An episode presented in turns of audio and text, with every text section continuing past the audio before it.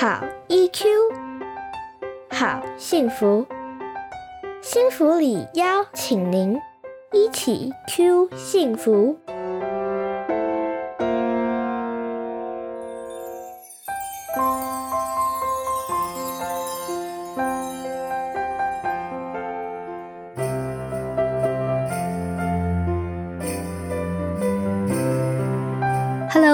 来到幸福里，和我们一起 Q 幸福。我是杨丽蓉。那这一集呢，想跟大家聊聊的主题是在不确定中锻炼高 EQ。对确定性还有安全感的追求呢，其实是人类与生俱来的本能。因为啊，知道什么时候会发生什么事情，让我们可以事先做好准备，掌握能够带来收获的好机会，或者避开可能造成威胁的坏事情。所以呢，当事情变得不确定又不安全的时候，我们会感到担心、害怕、有压力，这些都是很正常的反应。而且啊，这些反应甚至还可以发挥保护作用，帮助我们避开危险。但是呢，如果生活当中充满太多的不确定、很不安全，我们的内心呢就会陷入更强烈的情绪漩涡，开始感到焦虑、恐慌。而这一波的新冠肺炎疫情呢，就是个非常典型的例子。怎么说呢？因为啊，这个病毒具有高度的传染力，而且一旦染病，就算痊愈了，也可能为我们的身体健康留下后遗症。所以呢，它在我们的心理上所带来的威胁感也就特别强烈。另外呢，也因为这个病毒的潜伏期长，又有无症状的带源者，那依照全球大流行的发展趋势看来呢？目前真的，我们没有人敢说疫情什么时候才会结束，什么时候生活才能恢复正常，经济才能够逐渐复苏。比起我们之前所曾经遭遇过的 SARS，这一波疫情的不确定性相对要多太多了。那么不确定、不安全的因素这么多，也就难怪这一波的新冠肺炎会对大众的心理健康带来这么大的冲击和威胁。根据心理学的研究呢，当我们认为应该能够控制却无法控制的时候，其实内心才会产生担忧、无助以及焦虑的感受。然而，仔细来想想，面对疫情，我们真的无能为力吗？事实上，不管是坚守防疫行为准则、提升身体免疫力，或者强化自己的 EQ 素养，让我们的身心更健康，我们都拥有绝对的自主权。可以决定要怎么回应疫情带来的改变和挑战。一旦发现自己对如何回应其实是有选择权和掌控权的，我们内心的焦虑啊也就会大大的降低了。防疫期间呢，我们可以试着区分哪些是可控制的，而哪些事情是无法控制的，然后专注投入自己可以做的事情。已经发生的疫情确实是我们无法控制的。但是配合宣导，做一些可以降低疫情扩散风险，或者让自己比较开心的事情，就是我们可以控制的喽。譬如说，好好的洗手，必要时戴上口罩，相信这些我们都做了。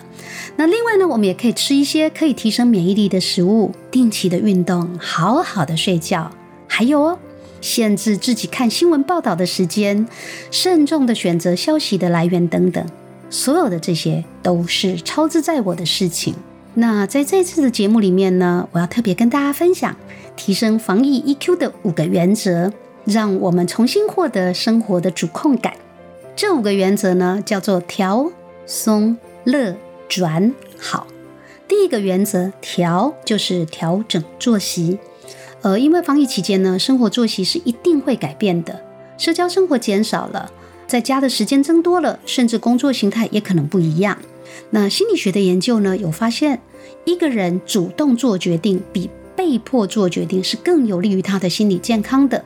所以呢，在防疫期间呢，如果我们能够主动进行作息的调整，就会让我们对于生活的变化呢比较有所预期，那对生活也会更能有掌握的感觉。第二个原则呢，叫做松，也就是放松身心。我们可以趁这个时候呢，建立一些健康的习惯，找时间好好的放松，每天练习深呼吸，做做瑜伽，只要是可以让你身心感到放松的活动都是 OK 的。你也可以减少室内活动，增加走向大自然的时间。跟家人一起去散步、晒太阳，一起享受清新的空气和美好的时光，这些都会让你和你所爱的家人身心变得更健康。第三个原则叫做乐，也就是找到乐趣。过去匆忙的生活里面啊，被排挤到后面尘封好多年的嗜好，或者原来想要等到老去了才要开始投入的乐趣，譬如说琴棋书画、拾花弄草。不趁这个时候乐在其中，更待何时呢？那么找到生活乐趣的同时啊，也安定了防疫期间的心情了。第四个原则叫做转，也就是转个念头。碰到压力事件、情绪困扰的时候，转个念头，换个想法，看待事情的眼光不一样了，心情也会变得更好。主动吸收疫情相关的正面资讯，避免用一些以偏概全或者灾难化，像呃完蛋了啦、糟糕了啦，哈等等，像这样的方式来说话，都是会有帮助的。最后一个原则叫做好，也就是创造共好。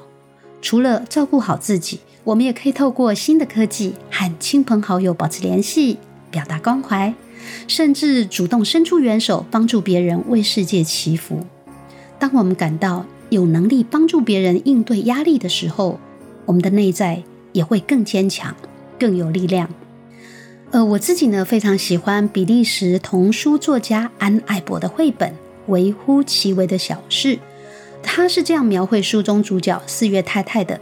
他说：“某些日子，他抬头仰望；其余的日子，他追踪蚂蚁行踪；另外的日子，他待在窗边；不确定的日子。”他沉思，而当四月太太陷入沉思，花园就开始变大。其实，生命里本来就充满了不确定。还记得自己曾经有过的犹豫和彷徨吗？小智选择彩券号码、手机品牌，大到情感依归、生涯选择、人生课题。没把握的恋爱要谈吗？安稳的工作能辞吗？这人生是我想要的吗？改变真的会更好吗？所有这些疑虑啊，都来自我们内心的不确定和不安全。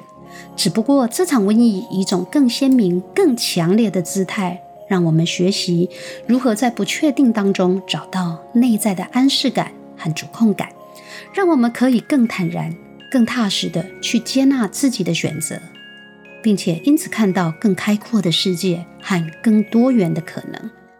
在《微乎其微的小事》这本书的最后呢，作者写道：“四月太太回忆过往，某种事物太强烈、太黑暗、太深沉，而某种事物如满天星星，亮着光。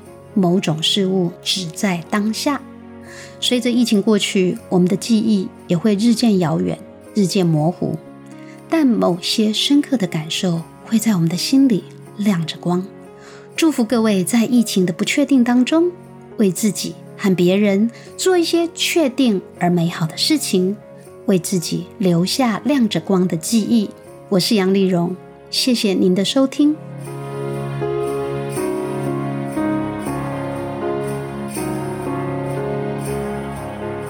一起 Q 幸福，台湾幸福里情绪教育推广协会制作。